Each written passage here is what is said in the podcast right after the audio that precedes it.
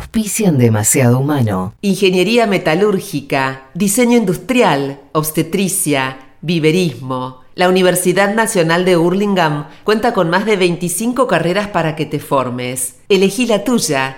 Tu futuro está cerca. Más información en www.unaur.edu.ar. Tusquets Editores presenta Soy una tonta por quererte.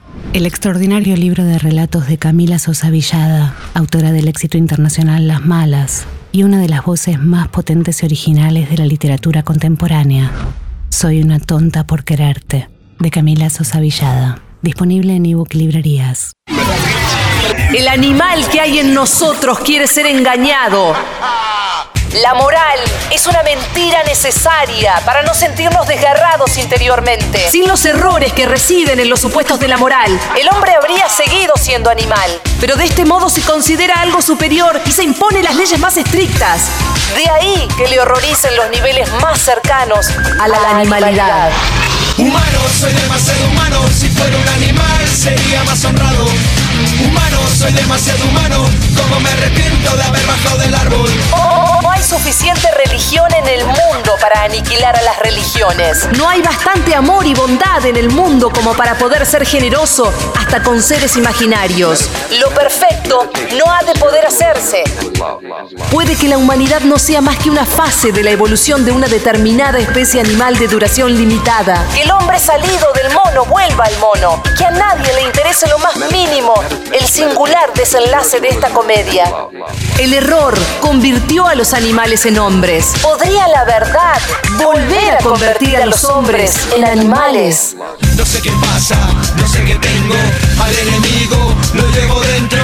No sé qué pasa, no sé qué tengo. El amor, la primavera, una bella melodía, la luna, el mar. Todo nos habla plenamente una sola vez al corazón. Si es que todas esas cosas llegan alguna vez a expresarse por entero. Humano, soy demasiado humano. Si fuera un animal, sería más honrado. Humano, soy demasiado humano. Como me arrepiento de haber bajado del árbol. Humano, soy demasiado humano. Si fuera un animal, sería más honrado.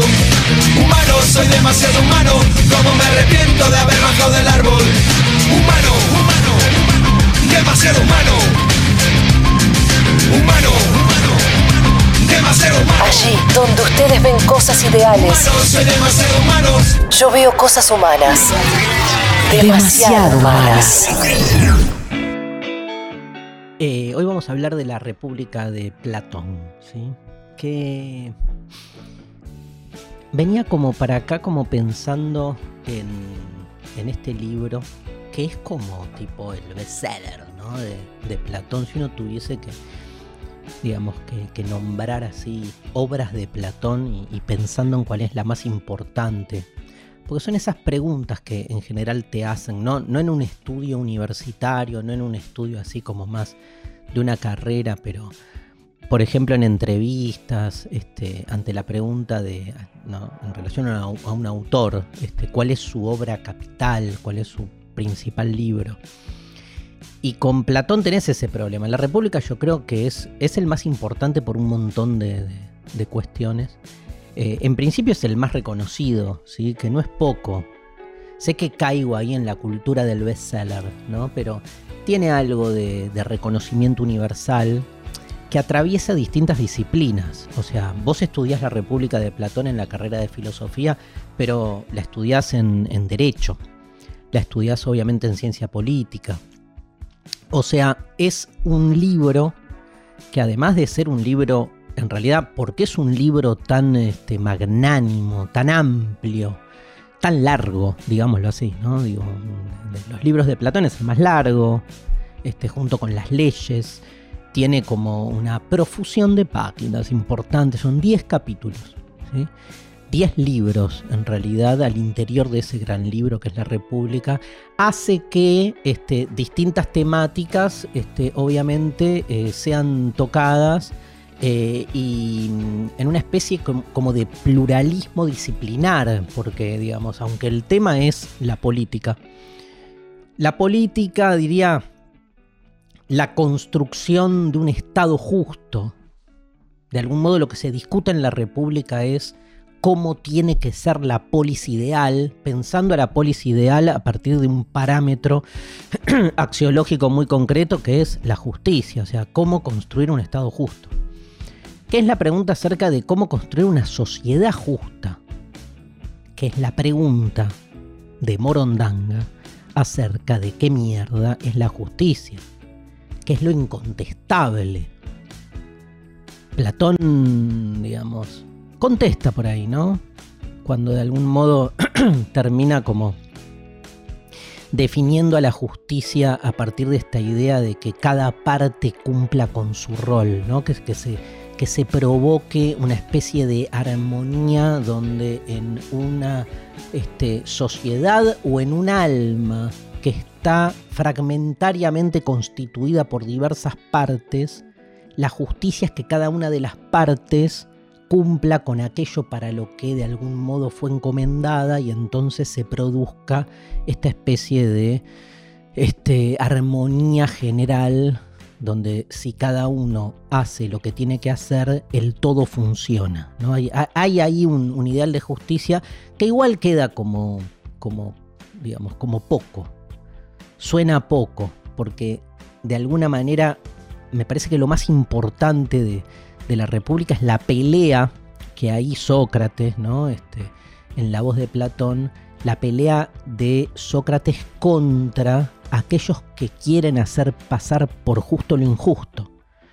Este, es más una deconstrucción de las formas instaladas de la justicia que una propuesta más concreta y efectiva de, justicia. De hecho, si quieren, no es que no lo haya, pero lo, más rico de la República es cómo se pelea Sócrates contra los que quieren sostener, como por ejemplo Trasímaco, que la justicia es el derecho del más poderoso. Es mucho más rico ese desarme que toda la propuesta mm, que termina siendo Sócrates, digamos, de, de cómo tiene que ser la polis ideal, de cómo tienen que ser los gobernantes, que está buenísimo, pero parece un libro de ciencia ficción. Ahí la República, más que este, un tratado, digamos, de, práctica política, se vuelve literatura política que es muy interesante, ¿no? Porque en su exageración este, nos hace pensar mucho, casi como un espejo invertido sobre el mundo en el que vivimos. Hay propuesta, no es que no la haya, hay propuesta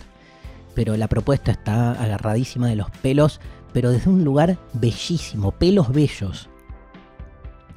Hay toda una idea de la educación, bueno, está la alegoría de la caverna. Imagínense, digamos, la, digamos la, creatividad que utiliza Platón a la hora de querer proponer concretamente cómo tiene que ser este, ese mundo ideal. Pero me parece que este, pensando sobre todo en la actualidad, en lo intempestivo del libro, o sea, en su contemporaneidad. Cosa rara por ser un libro, digamos, escrito hace más de 2500 años, este, menos, ¿no? 2300. Sin embargo, digamos, todavía nos resuena algo de sus ideas y eso hay, que entender por qué. Eh, y tiene que ver con este carácter más literario, ¿no? O sea, cuanto más un libro se literatice, literaturice, eso, se literaturice, este, cuanto más le escape a esta especie como de compulsión metafísica por la verdad, más se vuelve después un recurso hermenéutico para poder aplicarlo y pensar cualquier cosa. Lo mismo hace Platón con el banquete, lo mismo, está tan lleno de mitos y de metáforas que este, pensás el amor hoy en día este, leyendo un libro que habla sobre el amor en tiempos donde no había electricidad, imagínate, ni shampoo, y sin embargo podés entender muchas de tus relaciones amorosas leyendo un texto que habla de un amor que no tiene un porongo que ver con lo que el amor es hoy. Y sin embargo te habla, te dice, con la República pasa lo mismo. Vuelvo al, inicio, digo, este campo disciplinar tan amplio tiene que ver con que el libro toca muchas temáticas, obviamente, y se va metiendo en, diferentes lugares. Este, y eso es lo que lo hace también tan interesante y que nunca aburra. Podés entrarle a la República, digamos, este, justamente leyendo algunos capítulos y sin necesidad de leer otros. Este, podés tomar la alegoría de la caverna sola, sola. Y ya tenés, digo, te sobra, ¿no? Como para, a partir de ahí, ¿para qué te sobra? Para, no sé, para dar un curso, para pensar una temática, para aplicarlo a una situación concreta. No es un libro que necesite ser leído integralmente, aunque el libro tiene su, tiene su lógica, que la resumimos ya. Sócrates sube, creo que empezaba así, ¿no? Sube desde el puerto con un amigo y este, pasa por la casa de Céfalo, Céfalo y Polemarco, padre e hijo, que estaban justo en una discusión en el interior de esa casa acerca de qué carajo es la justicia. Y cuando lo ven pasar a Sócrates, le dicen, maestro, ya sabían quién era Sócrates, vení, entra y participa de la discusión. Sócrates medio como que dice, bueno, entra y ese es el capítulo 1 donde están todos discutiendo acerca de lo que es la justicia. Ahora vuelvo. El tema es que las diferentes definiciones de la justicia que dan, a Sócrates lo pone, le, le vuelan la peluca, básicamente. Y Sócrates dice, no puedo creer que piensen esto, sobre todo como adelante el último de los que habla, que es una especie de pendejo este, sacado, así como de muy contemporáneo, de, militante de, la nada, que este, entra así muy locuazmente y muy irónicamente a boludearlo a Sócrates y a defender la tesis absolutamente increíble de que justicia es el derecho que impone el más poderoso. O sea, lo que el poder define como justo es lo justo, esto es lo que termina de algún modo defendiendo este personaje, un sofista llamado Trasímaco, es que la justicia es la injusticia. Porque lo que se termina tomando como justo es lo que en un tiempo concreto el poder de ese tiempo determina y define como justo. Sócrates se agarra así los pelos y dice, pero esto es lo injusto, no lo justo.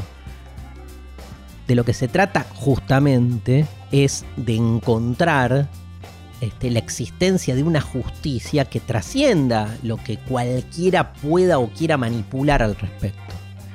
Y entonces sale a matarlo sale a matarlo y dice, yo voy a demostrar todo lo contrario, voy a demostrar que Trasímaco no tiene razón, que no es cierto que la justicia es el derecho que impone el poder. Y entonces empieza el capítulo 2, y del capítulo 2 al capítulo 10, más o menos según la edición, 850 páginas le lleva a Sócrates demostrar, refutar a Trasímaco. ¿Lo logra? Yo creo que no. Pero nos deja unas páginas maravillosas. Porque en el medio explica la teoría de las ideas, explica la construcción de los acuerdos y los contratos sociales, explica este, el paradigma de la línea, la alegoría de la caverna, las diferentes formas este, corruptas de gobierno y termina con un capítulo maravilloso que es por qué hay que matar a todos los poetas de la poli si queremos tener una poli justa se va básicamente al carajo, que es como hay que irse, digo, para trabajar este, estas temáticas. Eh, el libro es muy exagerado y en su exageración está lo más rico del libro, porque no es un manual, no es este, un manual de conducción política, ni es este, un tratado, digamos, que tiene como una intención práctica, ¿no? Como de, recetas para este, que llevar a, tu país a, la mejor situación posible. No, es un libro de filosofía que juega con todos los este, recursos propios de la filosofía, ¿no? La provocación, la interpelación, la pregunta que no se responde, la refutación. Los mitos juegan un papel fundamental. Entonces, digamos, la, la tesis de alguna manera de, del libro es la necesidad que tiene Sócrates de refutar a Trasímaco y para eso lo que intenta es demostrar la posibilidad, la, la posibilidad de que exista un Estado justo. Y entonces a partir del capítulo 2 empieza a analizar desde el origen de la justicia, pero para ello tiene que ir al origen de la sociedad y entender, hace como una estrategia pedagógica muy interesante, que es si yo entiendo cómo es un alma justa, si yo puedo definir qué es una persona justa, ustedes, cualquiera conoce lo que es una persona justa, este, entonces voy a poder comprender cómo es una sociedad justa, porque una sociedad es como la este, expansión de una persona, ¿no? Hace esa homología, como que si yo entiendo lo que es un alma justa, voy a entender lo que es una sociedad justa, porque una sociedad justa es como un alma grande. En esta especie ¿no? de continuidad que plantea Platón entre el alma y este, la sociedad como si estuviesen hechas o atravesadas por la misma matriz, que es muy típica del pensamiento antiguo. Y entonces hace eso, intenta entender, digamos, este, cómo es el origen mismo de la sociedad. Y en, ese, en esa búsqueda, digamos, este, para, digamos, para poder eh, apostar por una sociedad justa, tiene una de sus tesis más controvertidas, que es que una sociedad va a ser justa si sus gobernantes son justos. Y para que un gobernante sea justo, el gobernante tiene que ser un sabio. ¿Y quién es el más sabio de todos los personajes este, de, digamos, del interior de una polis? Los filósofos. Entonces termina, termina, no, porque esto está en la mitad del libro, con, digamos, una especie de justificación de lo que se llama la hipótesis del filósofo rey, que es que solo una sociedad justa va a lograr serlo si está gobernada por un filósofo que es el único que puede saber de manera conceptual lo que es la justicia y por lo tanto aplicarla. ¡Voten no, la reputa madre! Ni siquiera, porque la democracia es una forma degradada de la república, porque la gente no va a votar a los que más saben, sino a los que más le ponen ahí el, este, corruptamente les ponen lo que están esperando, ¿no? Hay, hay, toda una, una crítica, pero lacerante, que hace Platón en los capítulos 8 y 9 a las distintas formas de gobierno, entre ellas a la este, democracia, donde postula que obviamente, digamos, eh, en una sociedad desigual, el que más tiene va a tener mayor capacidad retórica de convencimiento, de prebendismo y de compra de los votos. Este, y entonces este, la democracia siempre deviene en demagogia, dice una de las tesis fundamentales de su crítica a la democracia y no garantiza que gobiernen los que saben. Si tienen que gobernar los que saben, el mejor gobierno es la aristocracia. Controvertidísima tesis que no tiene nada que ver con nuestro mundo este, si uno lo toma linealmente. Después uno puede hacer un montón de, reflexiones, de postulaciones este, que tienen que ver sobre todo con el lugar del saber en una sociedad democrática. A mí me parece muy, muy... Yo le agradezco mucho a la República de Platón esta idea de, de que una ciudadanía toda, cuanto más sepa, más libre es y más derechos tiene.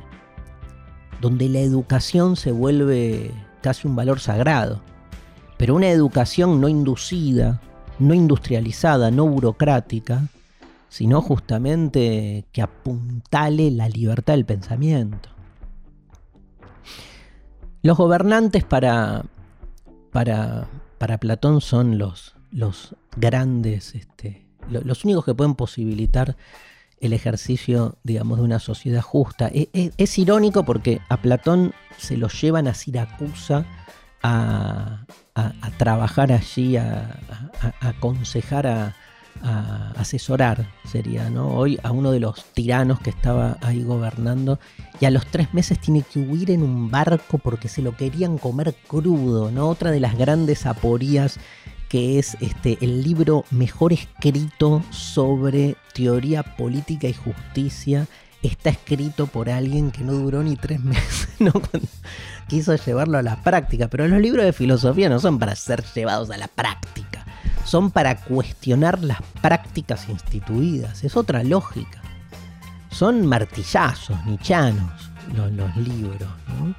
Eh, en un momento dice Platón algo así como, los gobernantes para no corromperse no tienen que este, dejarse llevar por las dos grandes fuerzas que siempre corrompen a toda persona que tiene poder.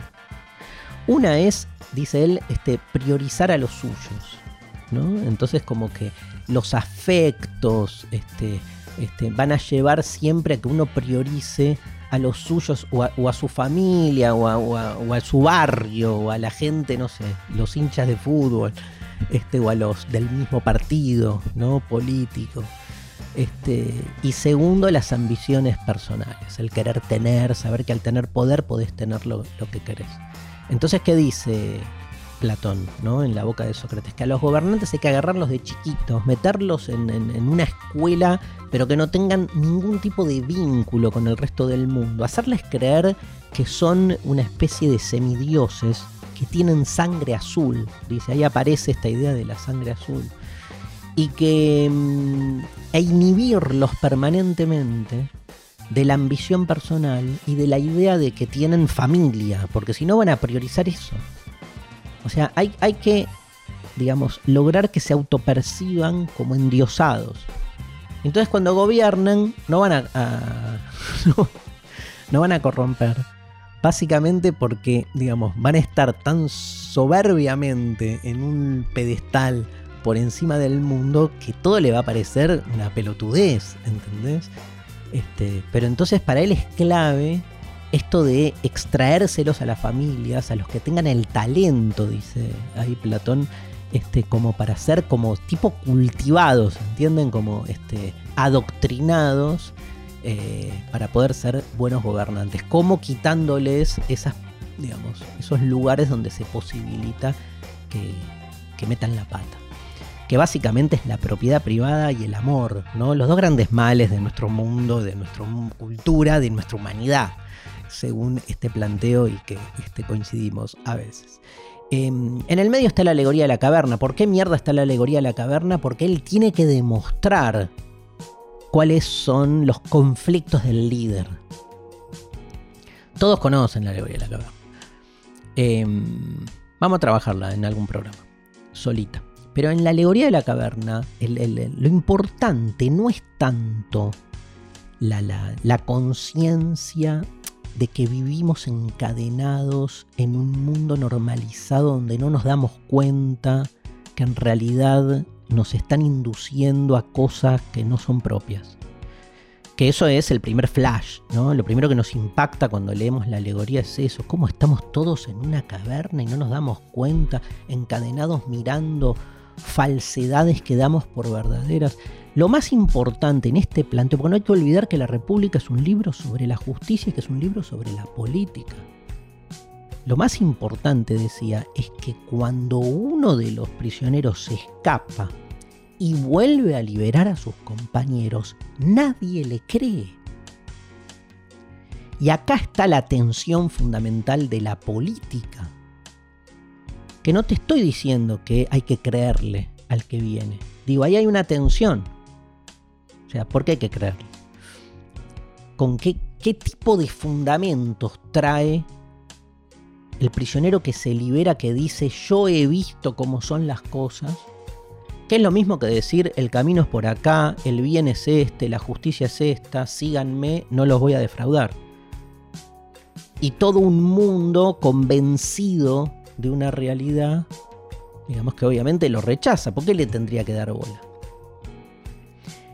toda una sociedad convencida, digamos, de una falsedad, de una ilusión, que obviamente es necesario que rompa el artificio, pero no necesariamente romper el artificio va de la mano con encontrar cómo es la verdadera realidad.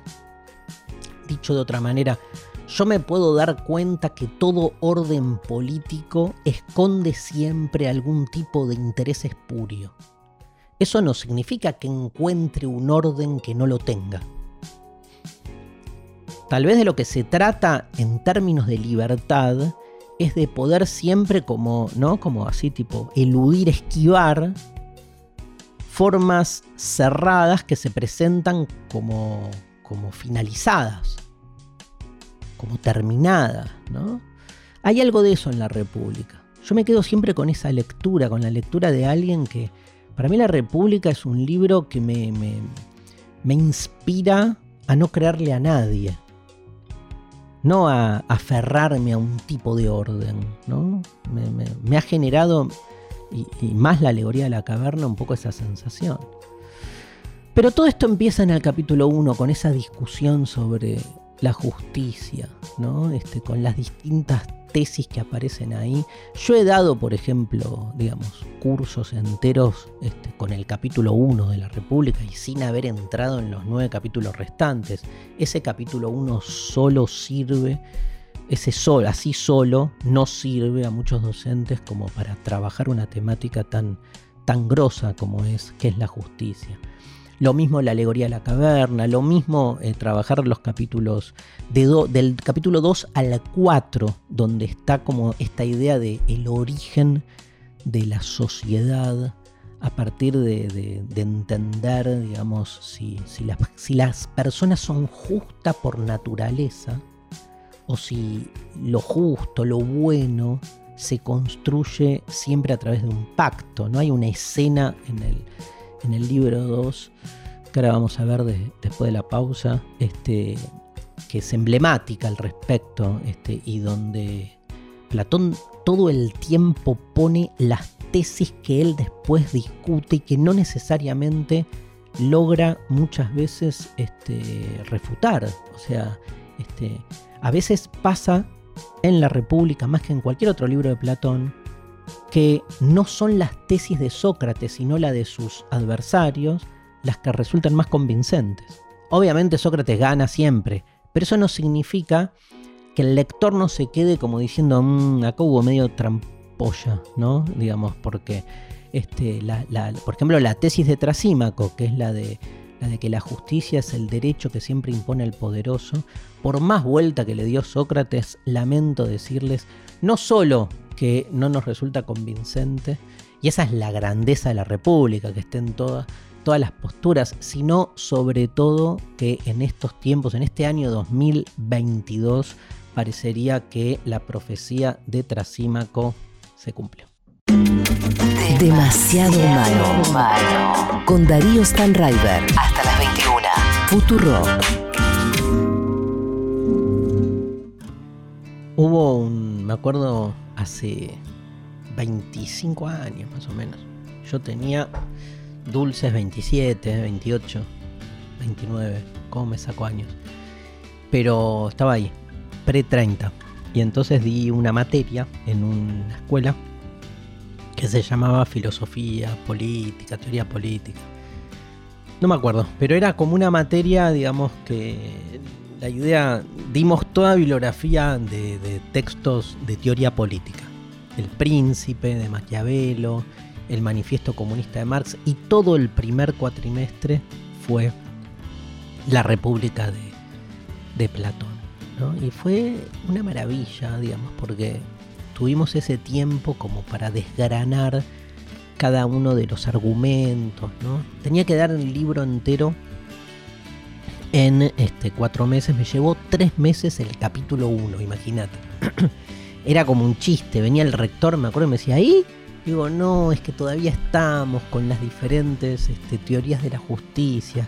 Es que me gustaba como aplicarlo. Este, en ese capítulo 1, la discusión eh, sobre las diferentes definiciones, hay una definición de Polemarco, una de Céfalo, digamos, donde justicia, en un momento creo que Polemarco dice justicia es darle al, digamos, eh, hacerle el bien al amigo y el mal al enemigo. Tipo, Sócrates dice, todo bien, pero eso no es justo, ¿no? Digamos, este, se van dando, pero sin embargo resuena esta idea de, hacerle el bien al amigo y el, mal al enemigo. Yo le pedí a mis alumnos que, que, como que lo aplicaran a algo de, la vida real. Y la vida real siempre está a favor de los sofistas. O sea, como que el planteo socrático, que se suponía que era como el, del bien, este, nada, colapsaba por, por, todos lados. Em, y, después me tuve que apurar y me acuerdo que agarré del, 2 al 4, del libro 2 al 4, y tipo en tres clases metí así, digamos, tres capítulos. Obviamente nunca llegué a, ningún lado, pero se terminaba el cuatrimestre.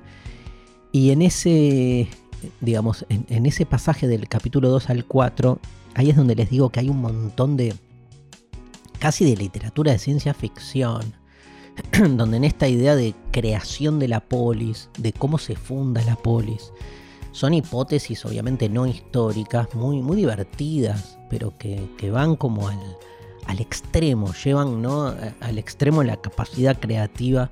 Este, y que tiene que ver con esto que les decía de como por ejemplo este, agarrar a los gobernantes y, meterlos ¿no? desde chicos a, ser educados de, un modo, digamos, hay, hay, como distintos, este, distintos mitos, este, muy trabajados. El, inicio en el capítulo 2 está el, famoso eh, mito del anillo de Giges, que es un, campesino que se muere y que en su cadáver queda un, anillo que si vos lo girabas para la derecha te hacía este, invisible.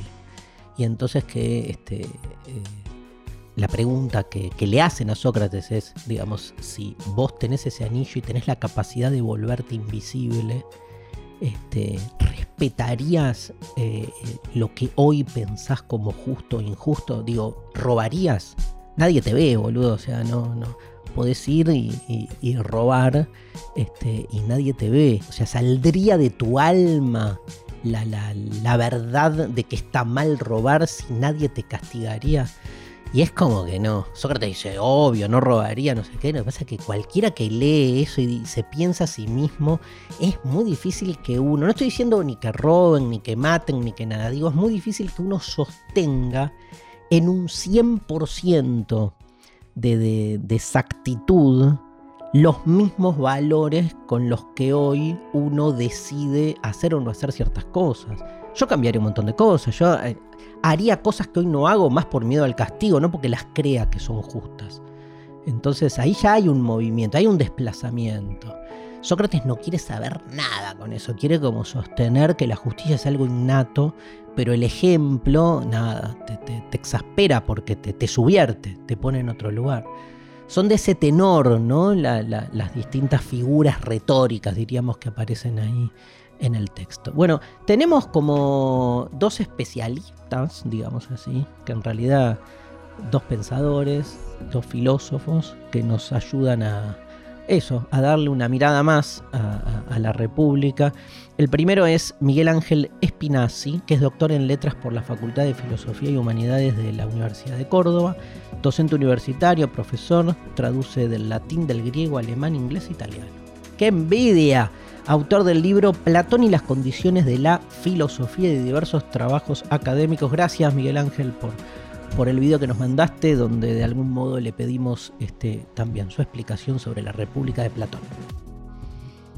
Una de las cuestiones más significativas de la República de Platón, que siempre me ha cuestionado y al mismo tiempo me ha admirado, tiene que ver con la propuesta más controversial que Platón pone en boca de Sócrates en el diálogo, y es la identificación de la filosofía con el poder político.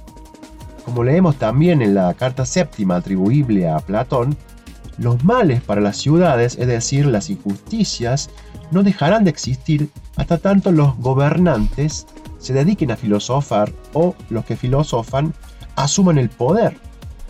Esto crea, en mi opinión, una situación de mm, aporía, un callejón sin salida al mismo tiempo que tiñe todo el contexto de un tono trágico. ¿Estarán dispuestos los filósofos a dejar de momento su vida contemplativa, de deleite y goce espiritual para ponerse al servicio de la comunidad, de la ciudad, asumir todos los conflictos, tensiones, negociaciones y todo lo que implica la política? ¿Estarán dispuestos, por otra parte, los políticos a llevar primero, un modo de vida filosófico, de estudio, con cierta disciplina, soportar la fatiga, el esfuerzo que todo esto implica, y además, y lo más difícil creo yo, asumir y aceptar lo que la filosofía les enseñará respecto de su propia tarea. Es decir, el objetivo de la ciencia política no está en el propio beneficio o en el beneficio de unos pocos. La política tiene como objetivo provocar, favorecer o propiciar el bienestar común, el bien de la mayoría, no el de que gobierna. Creo que ahí está toda la tensión de esta propuesta platónica. Todo el, riesgo humano, el riesgo de la persona que vive en la ciudad, se juega en eso. En una suerte de eh, coincidencia fortuita entre filosofía y política. Tremendo. un momento que me dio como, me estremeció. Posta, ¿eh? Gracias, loco, gracias Miguel Ángel. Em, muy buena esta, este cruce, ¿no? Porque incluso en, en, el bloque anterior yo ponía el acento en la figura del filósofo rey, que es déjenlos a los filósofos gobernar, que es medio un suicidio, ¿no? Miguel Ángel dice, están dispuestos a dejar la vida contemplativa. No, claramente. Pero la, la pregunta es peor porque es, digamos, esa vida contemplativa en realidad es un desideratum, es una idealización. Digo, el filósofo, Miguel Ángel, yo, este, todos los que hacemos filosofía, este, somos este, trabajadores también, digamos que este, vivimos en un mundo donde hacer filosofía no es como en la antigüedad que te permitía o te colocaba en un espacio como escindido de, lo que era la, labor cotidiana. Em, ojalá, vamos, vamos por todo, ojalá podamos tener esa vida contemplativa y desde ese lugar pensar si la dejamos o no. Pero muy bueno el planteo, digo, de, Miguel Ángel porque introduce el segundo aspecto, que es un político, un gobernante tiene que saber. ¿Qué tiene que saber? Según el planteo de la República, todo. Tiene que manejar justamente el conocimiento de las esencias de las cosas, para que entonces teniendo esa red conceptual de un conocimiento así diríamos integral de la realidad, tomar las decisiones este, bien tomadas, pero porque tiene una visión del todo. Es casi, digo, ¿qué gobernante puede darse hoy el permiso de estudiar como si fuese parte de su práctica de gobierno. Porque no digo que no leas un libro, pero digamos, como incorporar a la práctica de gobierno el, estudio. Qué difícil, ¿no? Eh, ahí es donde uno ve que es un libro, digamos, escrito para una época donde, digamos, hoy justamente, bueno, hoy tienen asesores los gobernantes que se supone que son los que, digamos, este, estudian por él, pero no estudian por él, porque le pasan procesado lo que el otro tiene que decir o hacer. Este, hay mediaciones, ¿no? Em, y, también me quedé pensando en esta idea de, digamos, de, del filósofo trabajando por el bien común, ¿no? Este, fundamental esto. Todavía hay una idea de, de bien común como algo incluso más allá de los consensos. ¿no? Digo, está claro que en, la filosofía antigua hay una convicción de que existe el bien independientemente de los seres humanos que este, crean o no crean en él. Pero pongámosle en, una lectura más bien moderna donde el bien común surge a partir del consenso. ¿sí? Digamos, ¿cómo se construye entonces esa tensión entre lo individual y lo colectivo? Sería esa la pregunta. Este, donde de alguna manera todos nosotros, cualquiera de nosotros en el trabajo en el que estemos, yo haciendo filosofía, Mariana, Sofía acá haciendo este, producción, o sea, hasta qué punto cada uno de nosotros fragmentaríamos nuestro compromiso público otorgándole una cantidad de tiempo y de valor a un trabajo por el otro y no un trabajo puesto únicamente en el despliegue individual. En un mundo que te hace creer que trabajar tiene que ver con el despliegue individual y no con la supervivencia. Sin embargo, está claro que en la época griega hay una cantidad de horas reales de trabajo destinadas al bien común. Esa especie de trabajo público hoy, no, tiene, hoy no tiene lugar. Es lo más parecido a lo que llamaríamos hoy la militancia. Pero en esa época era casi una exigencia y hasta una este, algo que nadie se sentía coaccionado, sino que era parte de otra forma de relacionarse con la patria en el sentido más, digamos, omniabarcante, ¿no? De un dispositivo del que uno se sentía parte. ¿Cómo no le voy a dar mis horas eh, al bien común? Hoy salís corriendo, digamos, porque no le crees a nadie, ¿no? Ni, ni a uno, digamos. Este, y porque aparte aparece bajo la figura de la exigencia parece que ahí este, la modernidad es la época donde lo público y lo privado se volvieron como dos categorías este, confrontativas. Entonces, en la antigüedad eran más bien parte de, un continuo. Bueno, vamos a pedirle ayuda a, otro especialista eh, español, en este caso, llamado José Carlos Ruiz. Yo lo sigo mucho en Twitter. Todas las mañanas cuando me despierto, como están allí en España, él ya tuiteó cinco horas antes cuando se despertó. Y, es, un Twitter muy, muy copado porque está todo el tiempo poniendo links de textos sobre filosofía que salieron este, el día anterior. Y es como, nada, está buenísimo, desde libros nuevos hasta problemas. José Carlos Ruiz, licenciado en Filosofía por la Universidad de Sevilla y concluyó sus estudios en la Sorbonne de París. Es docente de la Universidad de Córdoba, divulgador y escritor. Su último libro publicado se titula Filosofía ante el desánimo, que me lo mandó, lo tengo en casa. Y antes también publicó, este no lo tengo, de Platón a Batman. Este que lo quiero conseguir. Este, y el arte de pensar, ese también me lo mandó este José Carlos Ruiz. Es muy interesante escucharlo, hace divulgación, leerlo y ahora nos ayuda a pensar sobre la República de Platón. Bueno, si algo tiene la República, yo creo que es eh, su atemporalidad. Es decir, es un libro que desde que se escribió eh, ha podido encajarse en cualquier periodo histórico hasta el día de hoy como elemento de revisión de lo contemporáneo. Es decir, la grandeza de la República que se convierte en un clásico precisamente por eso, porque desde cualquier visión histórica siempre te da elementos de reflexión en torno a lo que sucede en ese momento dado. Y em, recuperar de ahí eh, cuestiones para eh, esta hipermodernidad del siglo XXI, bueno, em, no es sencillo, pero sí es verdad que te provoca una reflexión bonita en torno, por ejemplo, a la idea de justicia, empezando porque ya eh, Platón diseña muy bien en ese eh, capítulo, en ese libro 2, creo, de la República, la definición de Trasímaco sobre aquella famosa definición donde dice que la justicia era el derecho eh, que impone el que es más fuerte ¿no? o el que tiene el poder y que yo creo que sigue vigente y seguirá vigente durante mucho tiempo, dependiendo también de qué tipo de poder hablemos. Pero em, si algo creo que, que transcurre en el fondo de toda la República es un sistema pedagógico sobre lo colectivo.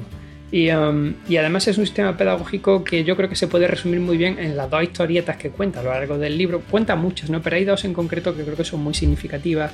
Una es la de eh, el pastor de el anillo de Giges, que es ese pastor que se encuentra un anillo que al girar se vuelve invisible y que lo que nos viene a decir es que eh, esa invisibilidad de, de, Giges que utiliza para pues, cometer acciones inmorales, eh, cuando uno está siendo visto por el otro, es decir, cuando cuando sabes que la mirada del otro la tienes integrada en ti, entonces el criterio de justicia es un criterio colectivo. Es decir, que necesitamos de la colectividad para que la idea de justicia se articule de manera armoniosa. De modo que si no somos vistos, entonces relajamos esa idea de justicia y pasamos al individuo frente al colectivo. Me parece que es muy significativa la historieta que se inventa así de la nada y que eh, yo creo que pone en valor ¿no? esa integración de la mirada del otro en la idea de justicia. Y a eso le uniría eh, algo también que me parece que podríamos recuperar, que es la pedagogía del deber. Es decir, el, el deber incluso en, el plano político de la República llega a decir que el que se va a encargar de gobernar eh, ocupa un cargo y que un cargo es una carga y que por lo tanto sabe muy bien que mm, estaría mucho más cómodo haciendo cualquier otra cosa que teniendo que gobernar a, una ciudad, pero que lo acepta como un criterio de responsabilidad. Es decir, toda la pedagogía que va desarrollando la República está orientada a un fin político, es decir, a la polis, a la constitución de un individuo, de un ciudadano que se va a integrar en un colectivo, frente a la pedagogía contemporánea que tiene más bien un perfil económico. Bien, teníamos otro, ¿no? Está todo, todo ahí. Ah, nos quedó, dejamos este, unas partes afuera donde este, José Carlos nos hablaba sobre la alegoría de la caverna, que lo vamos a retomar en, un nuevo programa. Bueno, gracias, muy, muy interesante, ¿no? Todos los, planteos retomando muchas de las cosas que, debatimos. Este, me, encanta, digamos, como José Carlos habla de las historietas, ¿no? Pero es, cierto, estos mitos, estas historias ficcionales que son claves en el ejercicio de una pedagogía filosófica. O sea, piensen que hubo que crear la alegoría de la caverna como un relato con todas las partes que concordaran tan exactamente en este, la explicación que busca Platón a partir de allí de, la, de su teoría de las ideas o del sistema, ¿no? Este, de, copia de este mundo sensible del mundo ideal. Lo mismo, el relato del anillo de Giges, este, las diferentes, digamos, este, eh, historias que va creando ahí, donde se nota, ¿no? Cómo la filosofía este, tiene una pata en el mito, una pata, una pata en la ciencia, cómo, digamos, este, busca donde sea disparadores con el único objetivo de que se cumpla, digamos, con su propósito, que es generar una perturbación en la lectura que tenemos de las cosas. ¿no? Este, y la República es un gran ejemplo de todo eso. Está plagado, como decía recién José Carlos, de, historietas que nos permiten es un divague serio, maduro, ¿no? este, incisivo, este, para pensar algo tan problemático como claramente es este, la idea de, justicia. El, libro recibió, digamos, muchísimas críticas al día de hoy. Todo esto que José Carlos marca de la tensión entre lo, individual y, lo colectivo, este, bueno, este, tuvo sus críticos que potenciaban uno u otro polo. Es un libro que muchos, por ejemplo, digamos, no sé, Popper, este, Karl Popper en el siglo este, XX, lo, directamente lo, lo, denomina un libro, digamos, este, antidemocrático, ¿no? Este, un libro fascista. Claro, si te lo tomas en serio, esta idea de agarrar y privar a los niños de vivir con su familia y ponerlos a todos en una educación que les mienta. Acá hay una justificación intensiva de la mentira en la educación y formación de los niños para que se crean lo que no son, pero cuyas consecuencias a partir de esa mentira son este, beneficiosas para la sociedad en su conjunto. O sea, miente este, que la mentira, si tiene un fin este, noble, bien vale este, ser eh, enunciada. Entonces, este, claro, o sea, obviamente no es que uno toma la república y dice, bueno, voy a hacer una revolución platónica en el mundo en el que vivo y este, voy a, este, eh, como al pie de la letra, reproducir lo que dice el libro en este, la, ejecución de políticas concretas en la sociedad. No, digamos, son como todos, por eso lo, eh, por ahí es un género que, es un género raro, que es el de la literatura política, que no es literatura política en el sentido de, de que es una literatura que cuenta historia de políticos, sino que es pensar la política no tanto en su aplicación práctica, sino más teóricamente desde sus derivas literarias. derivas literarias que en sus exageraciones, Nietzsche escribe un poco así cuando habla de política. Es tremendo, ¿no? Digamos, no es que vos cuando lees los textos nietzscheanos sobre la política y son inaplicables, pero tal vez el manifiesto comunista tiene algo de eso. No toda la obra de Marx, obviamente, pero este, el manifiesto tiene algo de eso, la cuestión judía tiene algo de eso, los textos tempranos de Marx, ¿no? Hay, hay, algo donde... Y la República eh, engancha muy bien ahí. No, no, no es un, libro de recetas que te permiten una construcción sistemática de, de un mundo mejor, sino que desde un ejercicio literario resulta absolutamente provocativo para que uno, así imaginándose situaciones extremas, cuestione el mundo en el que vive. La filosofía como la literatura siempre es crítica, ¿no? Es más bien actúa así como un espejo invertido, como una manera de promover que nos explote la confianza que tenemos en el buen funcionamiento de las cosas. No les quepa duda que leyendo La República esto les va a pasar. Lunes. De 20 a 21 hay Demasiado Humano. Darío Stanraiver. Futuro.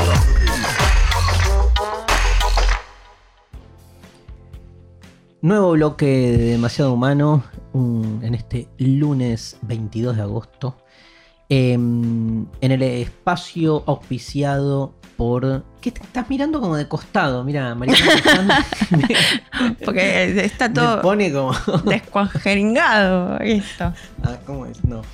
En el. Bueno, empezamos de nuevo. En el espacio. No, empezamos de nuevo, pero sigue, ¿eh? Seguimos, ¿vale? Sigue todo igual. Estás haciendo mucha, confusión. mucha confusión. Mirá. Fuera.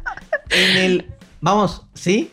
Dale. ¿Te concentrás, Collante? Sí. Pero mirá ahí. ahí. ¡No! Tenés que mirar la cámara. Ah, pero la gran, la gran Borges, la gran Borges. Mírame a mí, mírame. en, vamos, ya. En el espacio auspiciado por el grupo Planeta, presentamos hoy el libro Florencia y el esplendor del Renacimiento. Ahí está. Florencia y el esplendor del Renacimiento.